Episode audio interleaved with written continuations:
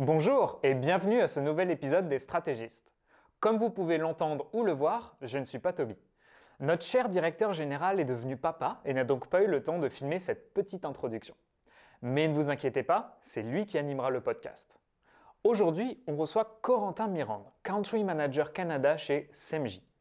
Il est de plus en plus essentiel pour tout type d'entreprise d'investir temps et argent dans son SEO.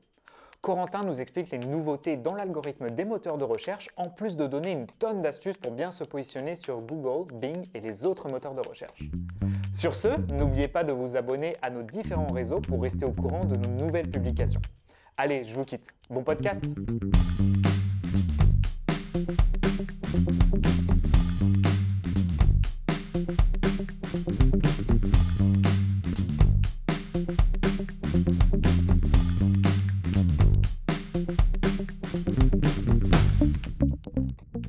Corentin. Bonjour Toby, merci beaucoup de m'accueillir aujourd'hui. Ben, ça fait super plaisir. Merci de nous accorder un peu de temps euh, pour parler un peu de, toi et euh, de CMJ. Donc, euh, j'aimerais commencer tout de suite. Ben, Peut-être tu peux commencer tout simplement par te présenter et parler un petit peu de CMJ. Parfait. Bah, du coup, enchanté à tous ceux qui peuvent nous écouter aujourd'hui. Corentin Miron, je gère l'activité de CMJ au Canada pour me présenter moi personnellement avant de parler de la, compagnie, donc euh, moi j'ai toujours travaillé dans le web. Euh, ça fait, j'ai fait des petits calculs pour préparer ce podcast et ça m'a fait un petit peu mal parce que je me suis rendu compte que j'avais travaillé sur plus de 1000 sites différents, euh, ce qui fait que je commence un peu à avoir de l'expérience, un peu les cheveux blancs, etc. ça ne rajeunit pas.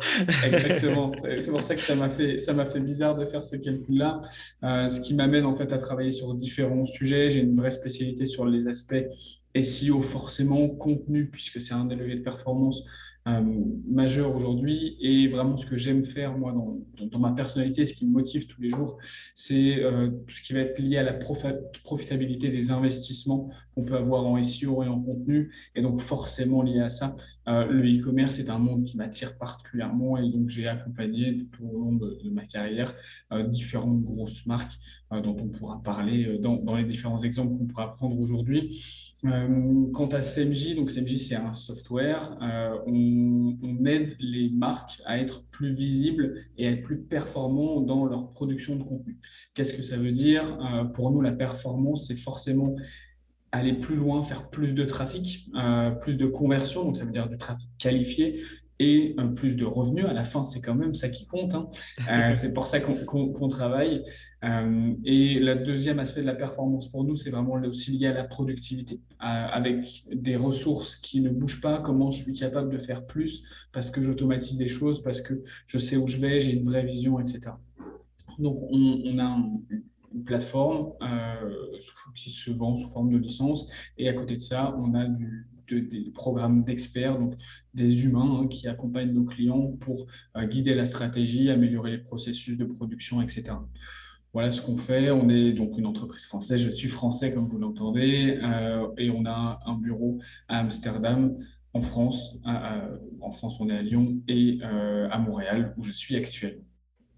Super. Quand est-ce que SMJ a été fondé?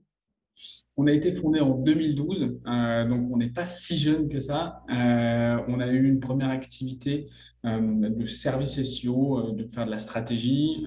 et d'ailleurs, c'est très intéressant que tu me poses cette question-là parce que la, naissance, la genèse de la plateforme CMJ vient de notre passé, puisque en fait, quand on fait de la stratégie SEO, on a forcément besoin de créer du contenu, faire des briefs, faire de l'analyse concurrentielle, etc. et en fait, c'est extrêmement chronophage. Pour, si on veut bien faire les choses, pour une requête, faire un brief, c'est entre 2 et 4 heures en fonction de euh, la, difficulté du mot-clé sur lequel on va se positionner. Donc, quand on a un site qui a peut-être 100 contenus à produire, je ne t'explique pas le temps que ça prend et donc les, les devis qu'on fait à la fin, c'est aussi ça. Donc, nos clients, soit ils ne le faisaient pas, soit ça leur coûtait extrêmement cher, donc ce n'était pas forcément toujours très rentable. Euh, donc, on a automatisé un certain nombre de processus. Nous, on a une grosse culture liée à la recherche et au développement. Donc, on a un tiers de nos effectifs, c'est des ingénieurs en machine learning, en traitement automatique du langage. Un autre tiers des effectifs, c'est euh, des gens qui sont vraiment des, littéraires, euh, des gens qui ont fait, qui sont des anciens journalistes, par exemple. et ces deux, ces deux typologies de personnes-là se rencontrant tous les jours, puisque mangeant ensemble et se côtoyant tous les jours, ont automatisé un certain nombre de processus pour que justement on arrête de passer du temps à faire des choses à la main, comme nos clients et comme j'imagine un certain nombre d'entre vous qui regardent aujourd'hui le font, pour qu'on automatise tout ce qui prend, tout ce qui n'a pas de valeur humaine pour que l'humain se concentre sur ce qui a vraiment de la valeur, à savoir de la rédaction qui va plaire à mon audience, qui va amener de la conversion. Donc, juste avant de, plonger un peu plus dans le, vif et un peu plus le, côté niche du sujet, euh, si tu pouvais juste peut-être expliquer euh, les, grandes lignes du SEO, comment ça fonctionne, qu'est-ce que c'est, euh, pour, pour quelqu'un qu'on va dire qui s'y connaît un peu quand même. Tout à fait. Euh, alors effectivement, le SEO, euh, moi, ça peut me paraître évident. Et, d'ailleurs, je suis désolé pour les acronymes que je vais pouvoir utiliser. J'essaierai à chaque fois de les expliquer, mais ça peut parfois m'échapper. Euh, c'est néanmoins un sujet qui est assez complexe et qui est extrêmement mouvant. Ça bouge tous les jours. Il faut mhm. savoir que l'algorithme de Google évolue tous les jours. L'année dernière, on a mesuré plus de 1000 mises à jour dans son algorithme. Donc forcément, c'est très, très mouvant. Donc, pour, faire simple, euh, comment, comment ça fonctionne? En fait, le SEO, on peut le, classifier en trois grandes parties, trois grands leviers, trois piliers. Hein, on peut entendre un peu ces différents termes. On va avoir tout ce qui est lié à la technique, en fait, au développement même du site. Donc, c'est du code. Hein. Euh, c'est euh, répondre aux bonnes pratiques de Google, avoir un site qui est propre et bien développé, auquel Google va avoir de la facilité à le lire. Euh, ça va être des sujets très techniques comme euh, l'hébergement, comme euh, un peu la performance, même si la performance, on pourra en reparler, c'est un gros sujet en SEO qui est en fait pas tellement un sujet SEO, mais plus un sujet UX. expérience utilisateur, je commence déjà avec les abréviations. on, donc ça, c'est la base en fait. C'est un peu comme quand on construit un immeuble. si on a des fondations qui sont pas stables, ça, on construira jamais un gratte-ciel. Mais c'est pas ça qui va nous amener vraiment de la performance. Et quand je parlais de, profitabilité des investissements, souvent, c'est des, choses qui peuvent coûter très cher. Donc, il faut simplement faire euh, ce qu'il faut pour plaire à Google et au moins aussi bien que ses concurrents. On n'aura jamais un site parfait et ça ne nous intéresse d'ailleurs pas. La perfection SEO, c'est juste être meilleur que ses concurrents. Euh, donc ça, c'est le premier point. Deuxième point, ça va être tous les enjeux liés à la popularité du site. Alors là, on peut entendre plein de choses là-dessus. C'est euh, qu'on entend parler de netlinking, de euh, stratégie de, popularité, d'autorité, etc. Tout ça, ça revient à peu près à la même chose. C'est est-ce que Google considère que mon site fait autorité dans son domaine? Et simplement, moi, alors, je l'utilise beaucoup. pour ceux qui me connaissent, vous avez déjà entendu cette, expression-là, mais je compare ça souvent à une élection. Euh, c'est-à-dire que plus vous avez de votes, euh, de liens, d'autres sites qui votent pour vous, qui vous font un lien, plus vous allez être élu, à savoir euh, dans les premières positions de Google. Donc et, et, tous les liens ne se valent pas. C'est-à-dire que si j'ai un lien qui provient de lapresse.ca, ça a plus de pouvoir que si c'est un lien qui provient de corentinmirande.ca, puisque ça n'existe pas déjà, mais voilà, c'est un tout petit site. Euh, donc voilà comment ça fonctionne. Et le dernier, qui est vraiment notre sujet nous, euh, c'est le contenu, c'est-à-dire d'avoir un contenu qui va, un, sur les bonnes requêtes, avec les bonnes intentions de recherche. Je vais pouvoir développer tout ça. Euh, et ensuite, qui est légitime, sur lesquels Google va, va comprendre qu'on est on va apporter de la valeur à, notre audience, en l'occurrence les internautes qui recherchent sur Google. Mm-hmm. Super. Puis justement, euh, on parle un peu, tu as déjà un peu introduit l'algorithme Google, d'action d'intelligence artificielle qui fait des mises à jour régulièrement. Euh, puis j'aimerais un peu amener le, sujet de la, pandémie. Euh, quand la pandémie est arrivée, ça a vraiment fait un, grand bouleversement. nous, en tant qu'agence, on l'a vu pour nos clients. puis je pense que beaucoup de personnes s'en sont rendues compte aussi. Mmh. Est-ce que tu es capable un peu de nous, peut-être, c'est sûr que personne ne sait réellement, mais je pense que tu as quand même une bonne idée de qu'est-ce qui est arrivé, qu'est-ce qui a changé en termes de SEO, puis comment euh, l'optimiser. Alors, c'est sûr que ça a changé, nous on l'a clairement vu et je pense que tout le monde l'a vu. Hein. Alors, c'est particulièrement vrai sur le monde digital parce que bah, on n'avait plus que ça, en fait. Euh, à un mmh. moment donné, euh, si on voulait être visible, bah, ça servait à rien de faire de la pub dans la rue, personne n'y était. donc, tout le monde s'est rabattu sur les leviers qu'ils avaient et le SEO en était un. Euh, je, vais faire une réponse en deux temps. Il y a euh, plein de choses qui se sont passées vraiment côté SEO, côté Google euh, sur les 12-18 derniers mois, notamment des mises à jour algorithmiques. Google est en train de devenir extrêmement fort sur la compréhension du langage. alors là, je vais utiliser des, termes pour les non-connaisseurs, je suis désolé, mais c'est des mises à jour qui s'appellent BERT et MUM, comme une maman. C'est-à-dire qu'une maman, ça, ça, écoute et ça comprend bien son enfant. Et ben, Google fait la même chose. Google arrive à comprendre le contexte, à comprendre est-ce qu'un texte est réellement euh, bon pour son audience, ce qui n'était pas du tout le cas avant. Il y a quelques années, c'était vraiment lié à des mots-clés insérés. C'est plus du tout le cas. Donc, si vous faites ça, ce qu'on appelle du keyword stuffing, arrêtez, ça sert à rien. Il faut vraiment faire du contenu qui est intelligible, qui va être intéressant pour votre audience. Google le comprend. Et ça, c'est Mom qui nous fait. C'était Berthe avant, c'est une évolution. Euh, il y a aussi des, choses, et là, pour le coup, c'est algorithmique, mais lié à la pandémie. Il y a eu beaucoup de choses qui sont faites sur qui, les sites qu'ils appellent Your Money, Your Life, euh, les sites qui vont toucher à la vie des gens, en fait et euh, notamment sur tout le domaine de la santé. Euh, il y a eu beaucoup de choses, euh, on a vu beaucoup de choses fausses, vraies, moitié vraies, moitié fausses, on ne savait pas concernant la pandémie, concernant les vaccins, etc. Et Google a, mis en place des choses pour essayer de contrer ce phénomène de fake news. et donc, notamment, a voulu être beaucoup plus rigoureux sur tout ce qui est lié à la, santé. Et donc, ils ont mis en place ce qu'on appelle un Medic Update. Donc, si vous avez des sites qui sont liés à la santé, et la santé, c'est large, hein, ça peut être du sport, ça peut être de la parapharmacie, ça peut être plein de choses. Euh, vous devez absolument avoir des, des, articles, des sites qui sont sécurisés, qui sont sourcés, c'est-à-dire mettre euh, d'où sort, qui fait, d'où sort l'information que vous donnez, qui, voilà, plein de choses comme ça pour être vraiment expert de votre sujet, pour que Google se dise, OK, lui, je lui fais confiance et euh, il n'est pas en train de dire n'importe quoi. Et ça, du coup, c'est une corrélation assez forte, moi, que je trouve par rapport à la pandémie. et après, directement par rapport à la pandémie, il y a le comportement des marchés qui a beaucoup évolué, comme je le disais. Euh, on avait beaucoup de clients, on a beaucoup de clients qui sont des retailers, euh, des distributeurs qui ont des magasins physiques et la majorité de leur chiffre d'affaires, historiquement, c'est les magasins physiques. Ils avaient un site e-commerce, mais qui faisait peut-être 10, 20, 30% de leur chiffre d'affaires total. Du jour au lendemain, c'est passé à 100%, les magasins étant fermés. Mmh. Donc forcément, euh, ça, fait, ça fait une prise de conscience et du coup des projets qui ont avancé aussi beaucoup plus vite de ce côté-là.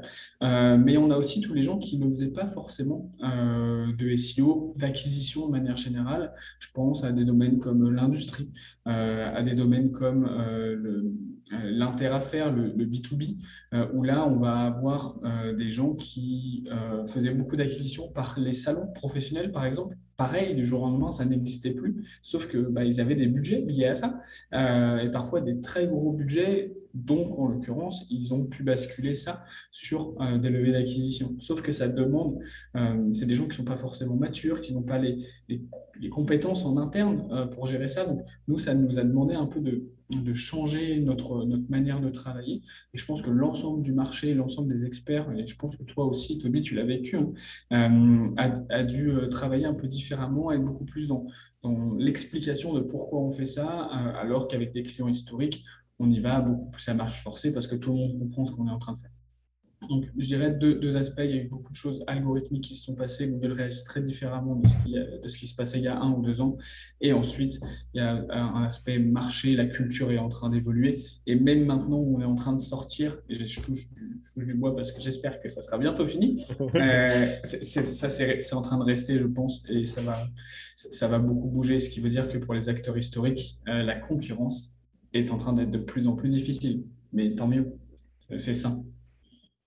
Tout à fait. Puis aussi, il y avait eu une, euh, euh, mise à jour quand même assez euh, importante au mois de juin dernier qui était surtout impliquée par rapport à la vitesse des sites et tout ça. Est-ce que tu es capable un peu de nous en parler? Parce que je sais que ça avait fait quand même beaucoup d'impact pour des sites des fois qui étaient un peu plus vieux, qui avaient des fois beaucoup de contenu, mais qui parfois étaient un petit peu plus vieux, donc ça les a affectés beaucoup. Tout à fait. Euh, alors, cette mise à jour qui, que Google appelle euh, Core Web Vitals, un signal web essentiel en, bon français, euh, est une mise à jour qui va vraiment dans le sens de l'utilisateur, dans le sens de, OK, Google veut montrer des choses qui sont intéressantes et sur lesquelles l'utilisateur va passer du bon temps. effectivement, on avait pas mal de sites un peu vieux qui se positionnaient parce que historiquement, c'était des sites qui étaient très bien faits pour le SEO, mais par contre, euh, c'était une expérience qui était mauvaise. Euh, donc ça, euh, Google est très clairement en train d'évoluer là-dessus et, cette mise à jour-là va dans ce sens-là.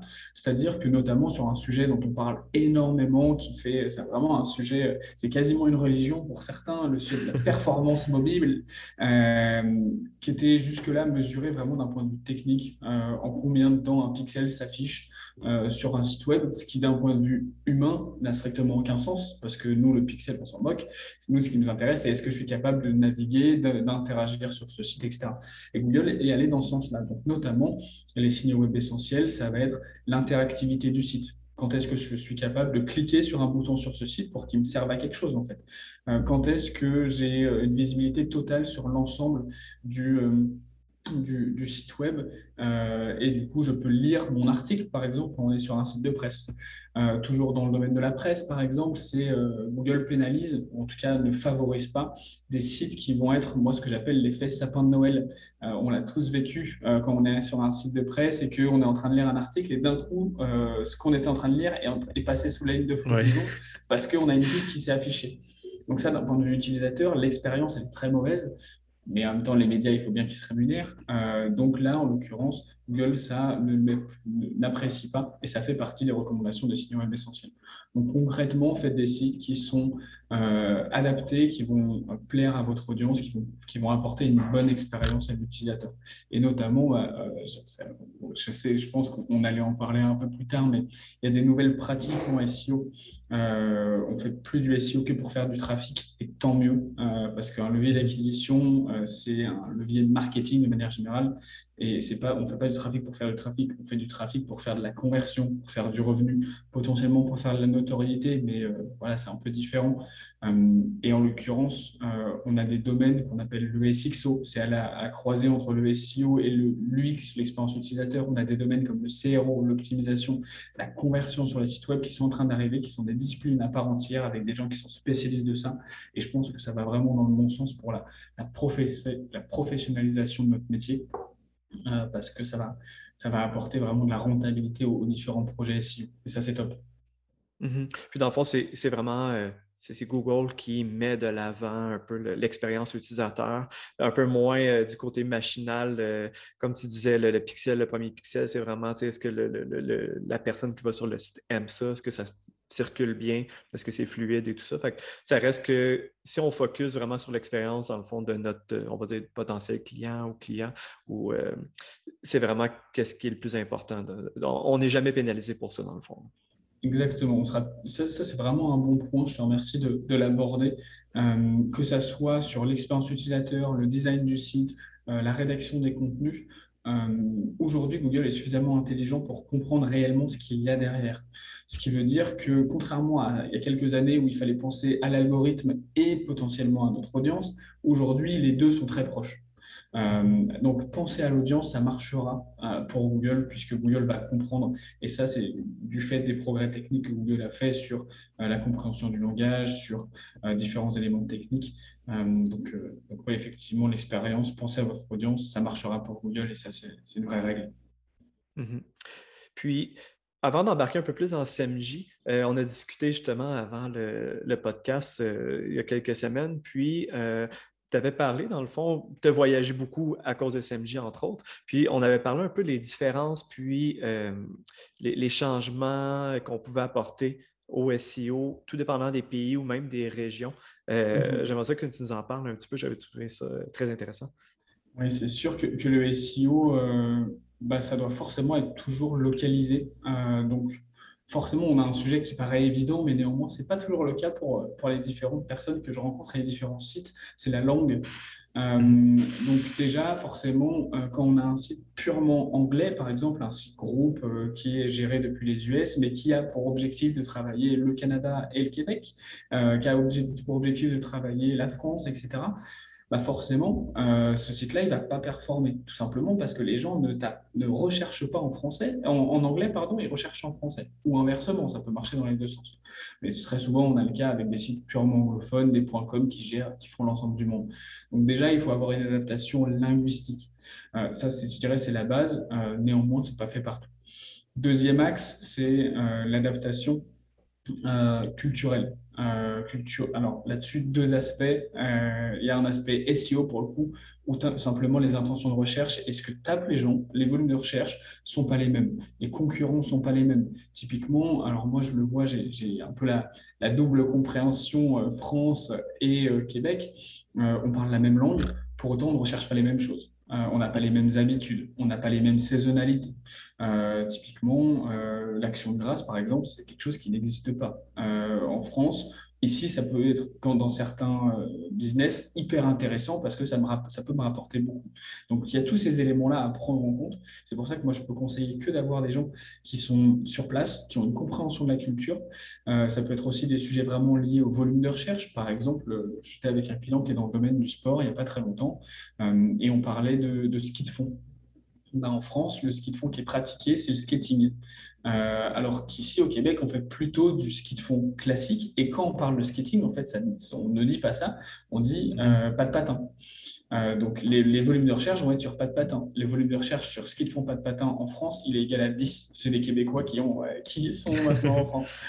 Donc voilà, il y a toutes ces adaptations-là qui, sont, qui sont hyper importantes à prendre en compte.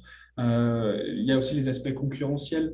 sur certains marchés, ça va être extrêmement dense, extrêmement intense en termes de concurrence, euh, alors que sur un autre marché, ça le sera beaucoup moins. Et donc, les choix, les priorités seront différentes. Voilà. Donc, il faut toujours s'adapter localement. Euh, le SEO ne peut pas être géré euh, au niveau monde sans adaptation locale. Ça ne veut pas dire que vous ne pouvez pas avoir une équipe monde qui gère localement après. Mais voilà, il faut toujours être dans l'adaptation. C'est vraiment une règle d'or en SEO.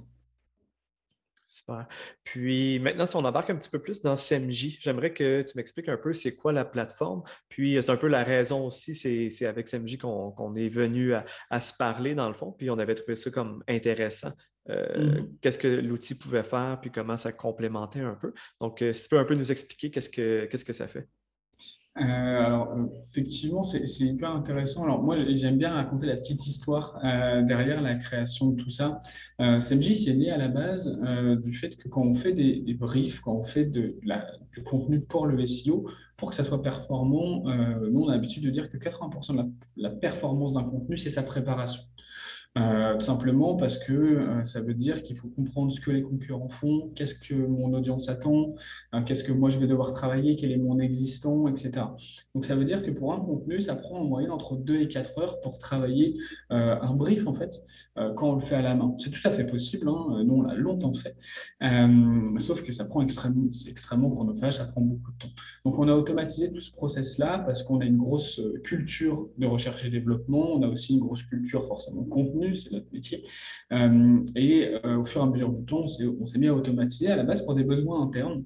Euh, tous ces processus-là d'analyse concurrentielle, de définition des, intentions de recherche, etc. Et très vite, en fait, il y a maintenant cinq ans, on s'est rendu compte que nos clients, ils avaient ces mêmes besoins-là pour leurs équipes internes. Et donc, on a développé, on a eu deux, ans de recherche et développement, une plateforme qui est maintenant commercialisée depuis trois ans, qui a pour objectif d'améliorer la performance des contenus pour le SEO. La performance chez nous, c'est à la fois du gain de trafic et du gain de trafic qualifié, conversion et revenus, et du gain de productivité, faire gagner à une équipe qui euh, a les mêmes ressources, entre 20 et 30% de productivité, tout simplement pour pouvoir faire plus et donc gagner plus. Ça vient aussi du fait que euh, en moyenne sur le web, alors ça c'est une stat, je ne sais pas si vous la connaissez, mais qui fait peur. Euh, en moyenne sur le web, on a seulement 9% des contenus qui font des visites. Donc, ça veut dire que 91% des contenus d'un point de vue SEO ne servent à rien. Quand on sait qu'un contenu, c'est entre 100 et 500 dollars, ça fait beaucoup, beaucoup d'argent. Euh, donc, nous, on s'est dit, mais c'est pas possible. Euh, et donc, la solution est faite pour qu'on passe de euh, ce 9%, 10% pour faire simple, à 80, 90%. C'est normal d'avoir certains contenus qui font pas de trafic parce que c'est une page produit extrêmement spécifique, par exemple, et donc elle va faire du trafic par la recherche interne, mais pas en SEO. Donc euh, voilà, plus d'inverser la tendance. Et ce qu'on fait aujourd'hui, on a 87% des contenus qui sont produits avec la plateforme qui font du trafic. On est donc très fiers. Euh, ça, en fait, ça garantit la rentabilité de l'investissement que je peux avoir en compte. Donc voilà d'où on vient et pourquoi on existe, je dirais. Euh, et donc ce qu'on fait par rapport à ça, on a donc une plateforme, on est une plateforme SaaS d'intelligence artificielle qui va permettre d'identifier ce sur quoi vous avez besoin de travailler. Les sites, ils ont un existant, dans 95% des cas, ils ont du contenu qui a été produit, euh, ils font déjà du trafic, etc. Sauf que quand on a un site qui est relativement volumineux, qui a 1000, 10 000, parfois 1 million de pages, et qu'on se dit, OK, bah, je vais retravailler mon existant, c'est pas par quoi commencer. Et c'est normal parce que c'est extrêmement compliqué à faire euh, avec euh, la donnée analytics, Search Console, etc. Donc nous, on a développé un algorithme qui permet, en fonction du de l'indicateur qu'on souhaite mettre en avant. Ça peut être du trafic, des clics, ça peut être des conversions, du revenu, voilà, différents indicateurs comme ça. Qu'est-ce qui est prioritaire? Donc, ça permet de savoir par quoi commencer et donc d'arrêter de se poser des questions qui peuvent parfois être existentielles. Ensuite, on va avoir tout l'aspect planification. Donc, dans la plateforme, vous avez un peu comme vous pouvez avoir dans Asana, Trello, Monday, etc un outil pour savoir euh, à qui est assignée cette tâche, pour quand, avec des workflows de production, etc. Euh, ensuite, une fois que tout cet amont-là est préparé, il y a qu'est-ce que je dois faire. Donc, sur chaque contenu, vous allez avoir un brief. Ce brief va vous permettre de dire qu'est-ce que Google et mon audience, puisque j'ai dit tout à l'heure que ça se rapprochait, attend. Donc là, on ne travaille pas sous forme de mots-clés, mais vraiment d'univers sémantique à travailler. Qu'est-ce qu'attend mon audience? Et une fois que vous avez fait tout ça, bah, ça vous a coûté de l'argent, hein, les salaires de votre équipe ou les, la facture de votre freelance. Euh, ça vous a coûté aussi la licence MJ, on ne va pas se mentir. Euh, donc, il faut que ça ait une rentabilité. Sauf que depuis mhm. les outils Google, c'est extrêmement compliqué. Je vous mets au défi d'essayer de le faire. Ça va être très très long et vous le ferez peut-être une fois, pas deux. C'est horrible. Moi, je l'ai fait plein de fois, c'est horrible. Euh, donc, on a une, toute une partie de la plateforme qui est vraiment liée au, au fait de monitorer la performance. et ça, à la fois au global, sur moi ce que j'appelle des campagnes de contenu. J'aime bien ce terme de campagne parce qu'il induit une notion de rentabilité. Euh, quand on fait une campagne de pub, on veut savoir ce que ça me rapporte. Quand on fait une campagne SEM, on veut savoir ce que ça rapporte. Bah, quand on fait une campagne de contenu, c'est pareil. En tout cas, ça doit être pareil selon moi. Euh, donc, ça va vous permettre de dire, OK, bah, j'ai produit 20 contenus, euh, qu'est-ce que ça me rapporte? Toujours en fonction de l'indicateur qu'on souhaite mesurer, mais aussi de comprendre d'où ça vient. Parfois, on a quelques contenus, 1, 2, 3 pages, qui font 80% de ma performance. Donc, il faut savoir le mesurer et savoir aussi les suivre, parce que du coup, on n'a pas le droit à l'erreur sur ces pages-là, mais ça peut permettre aussi de détecter des opportunités. Euh, on a certaines pages qui vont être flat pendant un petit moment, et donc on a peut-être intérêt à le retravailler ou à refaire des liens dessus, etc. En tout cas, d'avoir cette visibilité-là pour analyser et adapter, c'est vraiment une règle d'or en SEO, et donc le fait d'avoir la donnée disponible est hyper importante. Voilà ce qu'on fait. Et donc ça, c'est vraiment la plateforme, et parce qu'on souhaite vraiment se positionner en tant que accompagnant. Euh, on aime prendre par la main nos clients aussi pour amener de la performance. On a des programmes de, customer success euh, qui vont amener euh, du conseil à la fois sur l'utilisation de la plateforme, mais aussi sur les choix par rapport à l'environnement concurrentiel, etc. On ne laisse jamais nos clients dans la nature. on n'est pas que un outil, on est vraiment une solution pour la performance des contenus Excellent. Puis, euh, on discutait aussi qu'il y avait quelque chose de nouveau qui arrivait chez CMJ. Alors oui, pour moi, c'est bientôt Noël. Euh, et ça devrait être livré à peu, près au moment de, Noël.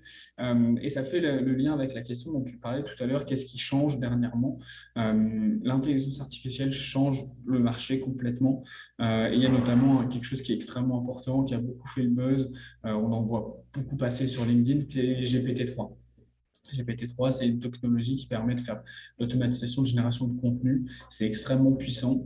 Euh, et donc, nous, on a intégré dans la plateforme une brique de GPT-3 qui va permettre à nos clients de, en cliquant sur un bouton, euh, j'ai auto-généré du contenu et j'ai fait les tests encore ce matin. Euh, il est pas très, pas très tard au moment où on enregistre le podcast, mais ce matin, j'étais encore en train de tester parce que je trouve ça vraiment hallucinant, c'est vraiment waouh à chaque fois.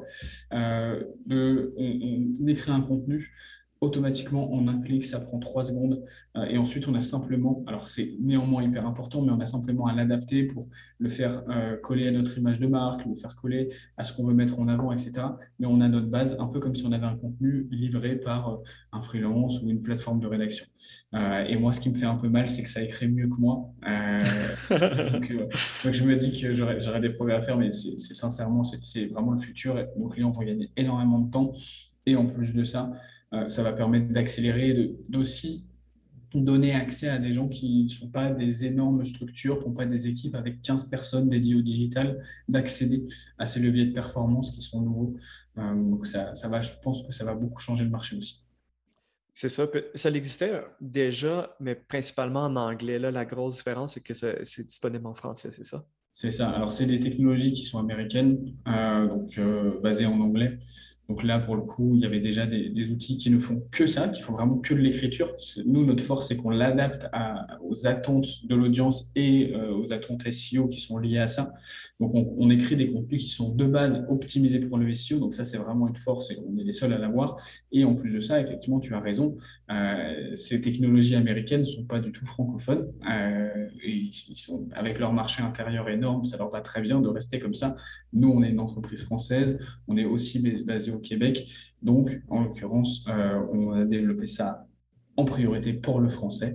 Et, et, la complexité des langues latines, et le français est une langue extrêmement complexe, nous a demandé beaucoup de travail, mais euh, notre, euh, je félicite très sincèrement notre, notre service recherche et développement parce que c'est un travail hallucinant, c'est vraiment, euh, vraiment très très beau ce qui, ce qui sort et, et j'espère que vous pourrez tester au moment où, le podcast sortira. Peut-être qu'on sera au moment où on, sortira cette, fonctionnalité. Là, on est en phase de test, c'est vraiment beau. C'est ça, puis on peut rassurer les rédacteurs, euh, même si ça fait quand même une partie du texte, c'est plus ce côté, je dirais, euh, technique, si on veut, les bons mots-clés, les bons sujets, mais comme tu disais, il faut mettre la personnalité puis le branding de la marque mm. quand même dans le texte. Là. Tout à fait.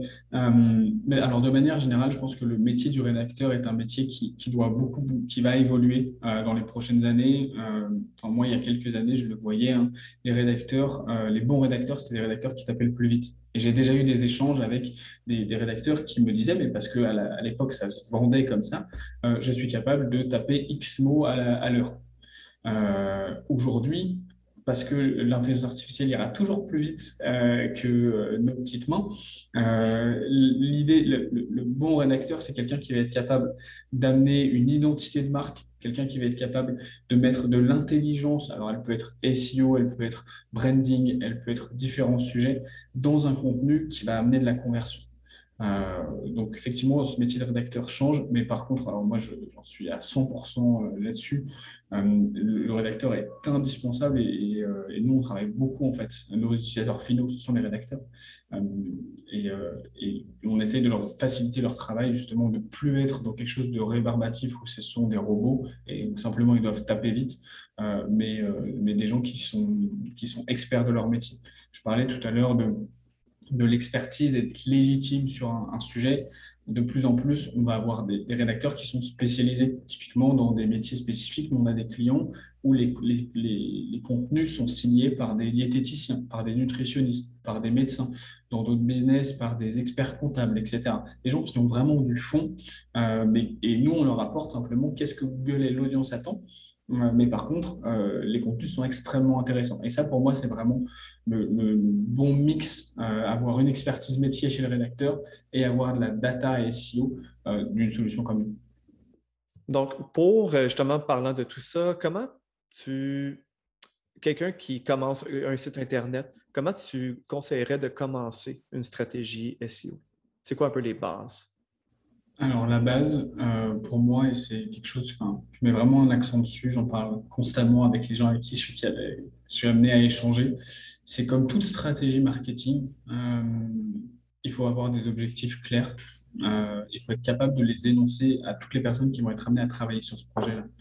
Euh, un objectif, c'est mesurable le temps, c'est mesurable de manière chiffrée. Parce que combien de fois j'ai vu des, projets où une partie prenante du projet était contente, avait l'impression d'avoir bien fait son travail, et l'autre, euh, bah, en fait, c'est pas ce qu'elle attendait. Typiquement, c'est euh, je vous ai amené 10 000 visites, et la personne en face répond ouais, mais ces 10 000 visites n'ont amené aucune conversion. C'est simplement qu'on a travaillé sur deux axes différents. Ça, c'est le meilleur moyen de, d'avoir un projet qui ne marche pas. Donc, c'est, je dirais, mon conseil numéro un, ça va être ça. Euh, c'est là-dessus qu'il faut commencer. Ensuite, on va avoir un sujet de connaissance du marché. Alors, c'est pareil, hein, c'est un, sujet marketing, je dirais, global. Alors, le marché SEO, c'est un peu spécifique, puisqu'on peut avoir une concurrence SEO qui n'est pas la même que la concurrence business. Euh, typiquement, quand on va travailler sur Prenons un exemple, euh, tout le monde a déjà recherché ça, euh, même si parfois on a honte sur la perte de poids, sur comment, euh, je sais pas, se muscler à la maison, etc. C'était en plus des grosses requêtes du confinement, ça, du Covid. oui. tout le monde a tapé ça. donc là, en l'occurrence, on va être, même si on est un e-commerçant, on vend des machines de musculation on va être en concurrence avec des sites de type média. On va être en concurrence avec des sites de, je sais pas, peut-être de consultation de santé en ligne, par exemple, des gens comme ça. Donc, ce ne sont pas des concurrents business, par contre, ce sont des concurrents SEO, des gens qui vont prendre des parts de clics, moi j'appelle ça.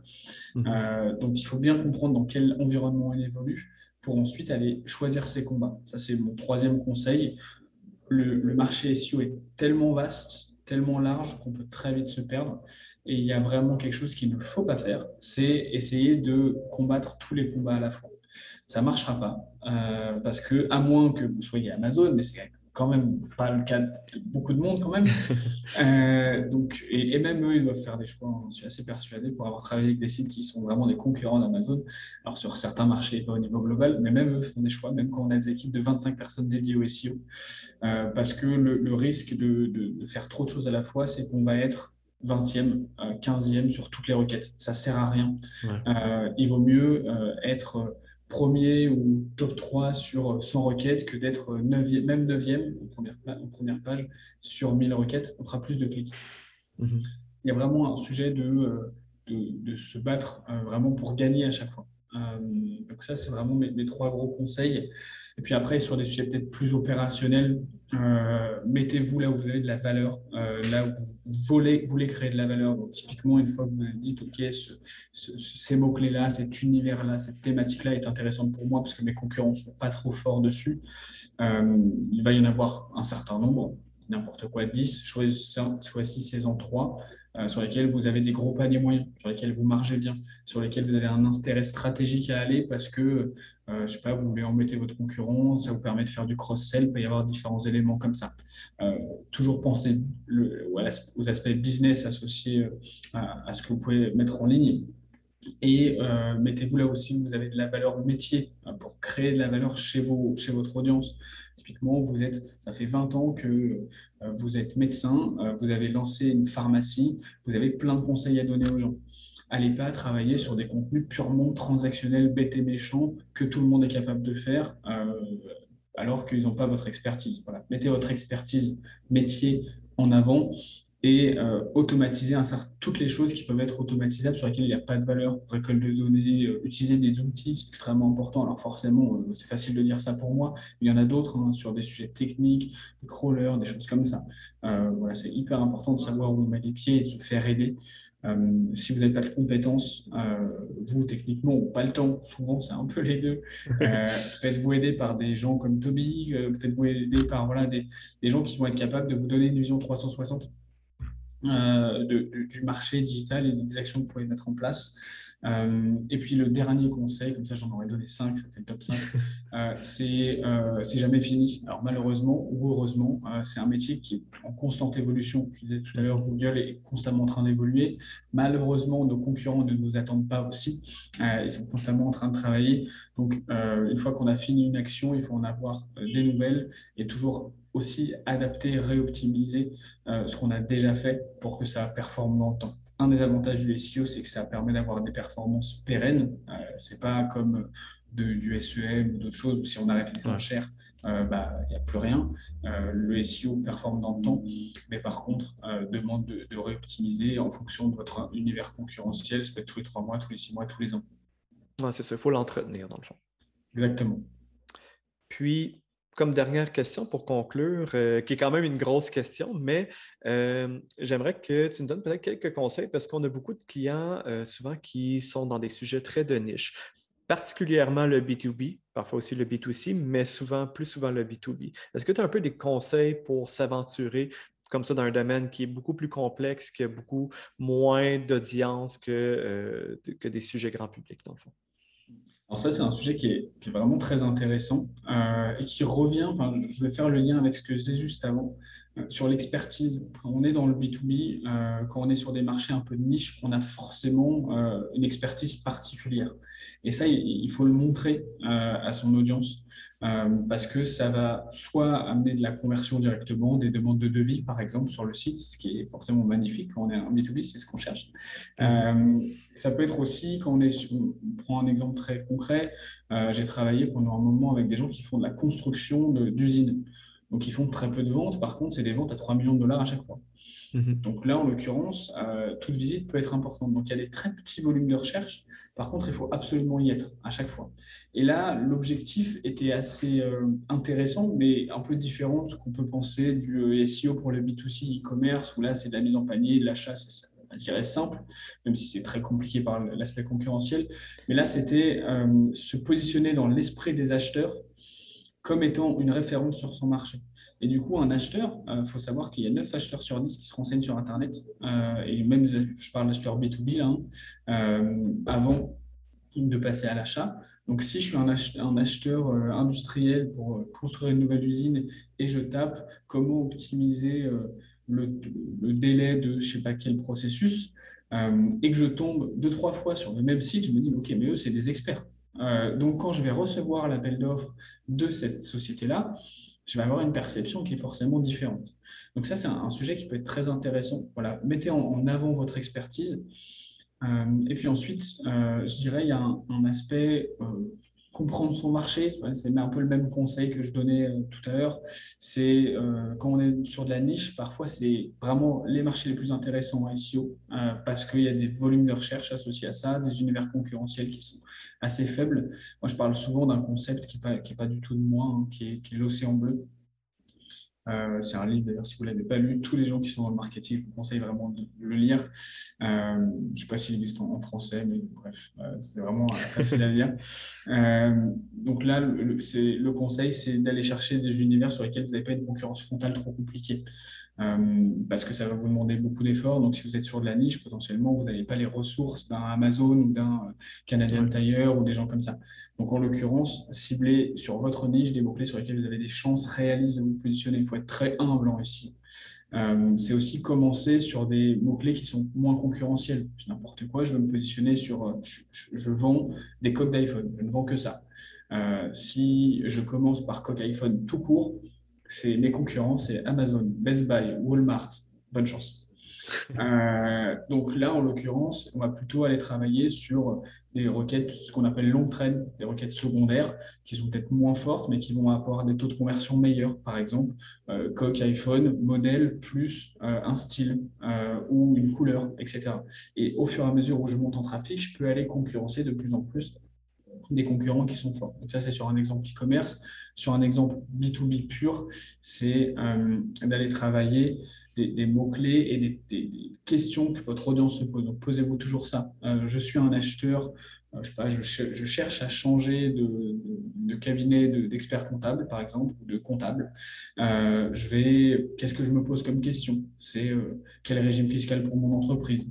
Est-ce que c'est mieux d'avoir, je suis une entreprise qui vient d'immigrer au Québec. Est-ce que c'est mieux de travailler sous la forme d'une filiale, d'une succursale? Qu'est-ce que l'enregistrement? Toutes ces questions-là que se pose un entrepreneur, par exemple, et qui vont amener le trafic sur mon site par rapport à ma, cible, à mon persona.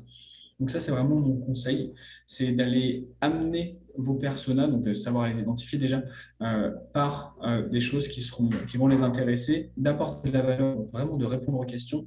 C'est toujours le, je donne un peu pour recevoir euh, et après d'avoir des bonnes stratégies avec des, bons CTA, des call to action, des boutons sur lesquels il va y avoir une belle mise en, avant euh, euh, du fait de demander un devis, prendre de contact, faire une demande de démo, etc. Euh, pour amener en fait un aspect transactionnel à du conseil. Voilà un peu que, ce que je voulais. Et puis après, peut-être dernier conseil, et je finirai là-dessus. J'ai beaucoup parlé d'adapter, mais il y a aussi un, élément hyper important en SEO, c'est d'anticiper. Alors c'est parfois difficile parce que c'est dangereux parfois quand on anticipe, on se trompe. Euh, mais c'est beaucoup plus simple de faire le marché que de le subir. Euh, c'est vrai dans, tout, euh, mais en SEO aussi. et donc, typiquement, je reprends mon exemple de Coq iPhone. On a fait une stratégie il n'y a pas très longtemps pour un client. On sait que l'iPhone, c'est quoi On en est au 13 là, va sortir. Le 14 sortira un jour. Bah, typiquement, on anticipe et on travaille euh, notre légitimité sur cet univers-là. Donc, c'est, on va répondre à tout, alors que c'est un e-commerce, on va travailler sur euh, toutes les requêtes associées, quand sortira l'iPhone 14, euh, quel sera le prix de l'iPhone 14, quelles seront les différences entre l'iPhone 13 et l'iPhone 14, etc. Pour que Google comprenne qu'on est légitime, on est expert sur le sujet de l'iPhone 14. Ce sera exactement la même chose avec des lois, par exemple. Je suis un cabinet de comptable et il y a une loi provinciale qui va sortir et qui va changer un peu le marché, bah, on peut en parler. Et bizarrement, Google va comprendre qu'on est légitime et au moment où on va avoir quelque chose de plus transactionnel là-dessus, euh, bah, on, va prendre des positions et, du trafic beaucoup plus facilement. voilà, n'essayez de, de, vous contentez pas de subir et, de regarder ce que les meilleurs font, mais aller chercher aussi des opportunités, des océans bleus, comme je disais tout à l'heure. OK. Donc, dans le fond, c'est un peu être proactif, puis euh, prendre des chances éduquées, disons, sur euh, les prochains euh, sujets ou les prochains, euh, les, prochains changements qu'il va y avoir dans notre domaine, dans le fond. Tout à fait, exactement. Super.